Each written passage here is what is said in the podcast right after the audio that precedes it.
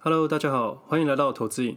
这里会分享我这几年来全职交易的心得，并分享对现在金融时事与台股交易的一些看法。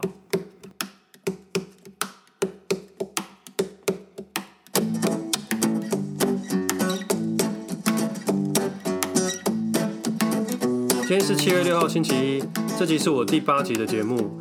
我们今天一样聊三个主题。第二个主题是今天指数到一万两千点要怎么做？第二个主题是杠杆的一些观念，第三个主题是我对于台股的一些看法。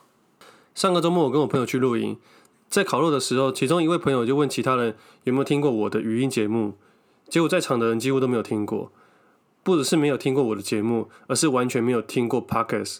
所以说 Podcast 在台湾还是算是小众。而这位起哄的朋友就把原本放音乐的蓝牙喇叭直接转成我的节目，然后就看到一群人边烤肉边听我的理财节目。没想到第一次在外面听到自己的声音会有这么的尴尬，不过还好我节目不长啊，只有十分钟而已，一下就过了。但我有信心我的东西是好的啦，只是边烤肉边听是有点奇妙。接下来回到第一个主题，今天可能是许多投资人期待的一万两千点了。不过有多少人想过来到了万二，然后呢，要怎么做？先来说说原因好了。股市的方向是结合了资金与心理，这三个月政府积极在撒钱。资金大量的涌入了市场，而现在大家也忘记了当初三个月前的恐慌，也开始对股票开始有了信心，这也是推升股市到现在这个位置点的最主要原因之一。我个人是没有很赞同政府在市场撒钱，我觉得即使要救经济，也要有更周全的执行或计划，不是为了撒钱而撒钱。或许短期看得到效果，那再拉长一点呢？许多企业的负债比都已经很高了。这些钱不是不用还，如果到时候又收不回的话，可能又用各种的方案去帮助这些企业，又成了一个无底的深渊。其实最危险的还是那些十万的小额贷款。我在银行的朋友跟我说，那段时间忙到爆炸，许多搞不清楚头绪的人都来借钱，而且还有人天真的以为这些钱不用还，借钱容易，但是之后还钱可能会出现很多很多的问题。主管机关放宽信用的条件，虽然真的可以帮助一些人渡过难关。但是也有多数人只是傻到认为这些钱是政府送的，也因为征信条件的放松，这些钱用途也就没那么明确，可能真的是为了生活，但也可能是为了玩乐、赌博、买股票等等各种原因。假设真的是拿来买股票，如果之后股市回档或者种种原因，这些人开始要还钱的时候，他们真的有办法处理自己的债务吗？会不会到时候银行又提列一堆呆账，最后还是我们纳税人买单？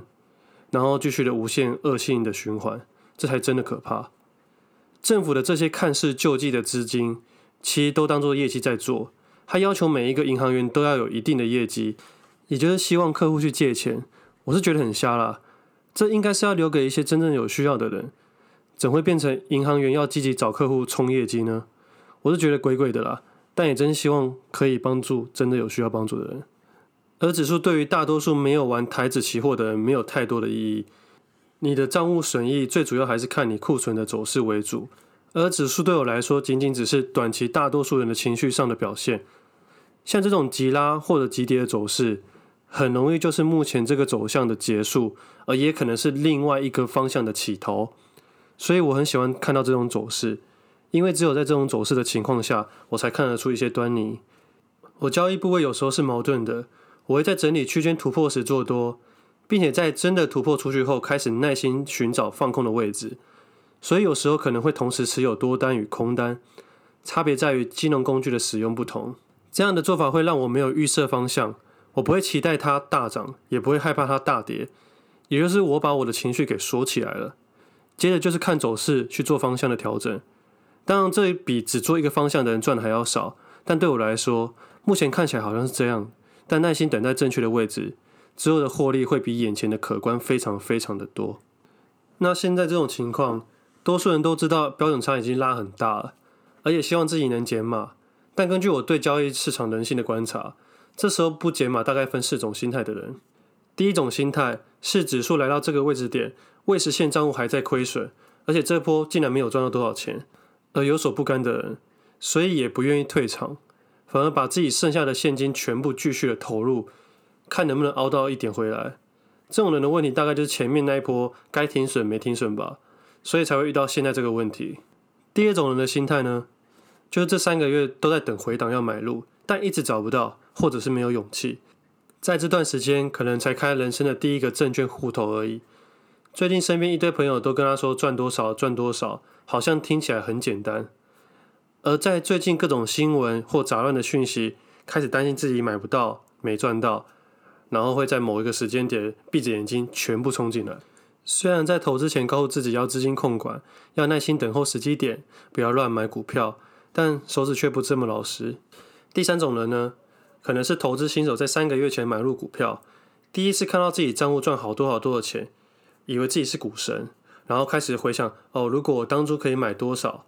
我就可以赚多少多少，看到账户超乎自己想象的那一天，就会抱持这种后悔交集感觉，牙一咬就把所有的现金全部都投入了。那最后一种人呢？那就是看着电视新闻，还有专家投顾老师们说疫情有多危险多危险，而不停被嘎空，然后在这个位置点，因为账户亏损太大，看不下去或心里承受不住，也有可能是期货保证金不足，最后逼不得已强迫出场的人。台股目前这个位置点，大概就分这四种人吧。而不论股票市场要做多或者做空，我都喜欢在最有可能发生失误最多的地方去切入。交易市场失误最多的地方，不外乎就是在两个情况下：怕买不到或怕卖不了。而我一点也不担心指数过高或过低，因为对我来说都没有太大的意义。我每次只要专心在我的优势在哪里就好了。那来到第二个主题，要不要使用杠杆？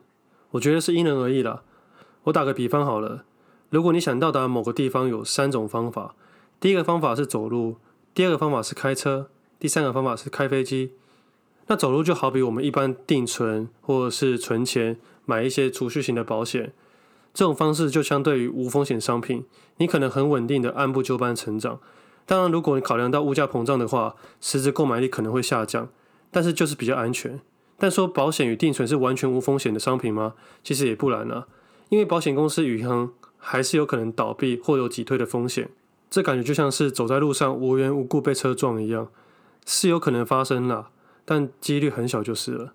第二个开车呢，这感觉就好比投资股票，你有可能更快达到你的目的地，但是因为速度比较快，如果发生了车祸，受伤的可能性较大。而如果你要开车上路，至少要考到基本的驾照，而这个驾照就好比你的基本的金融常识。但是如果你真的要开车上路，还是需要实际的经验，才能更得心应手。跟投资一样，但如果你只是光考到驾照，从来没有开车上路，真的要上路，你也不敢开了。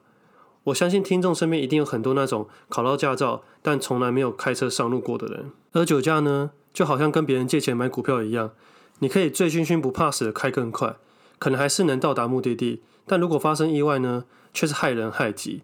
你可能就变成七天后才能到家了。第三个开飞机的人，就像使用衍生性金融商品一样，可能就像是开杠杆，类似融资、期货、权证、选择权等等的商品。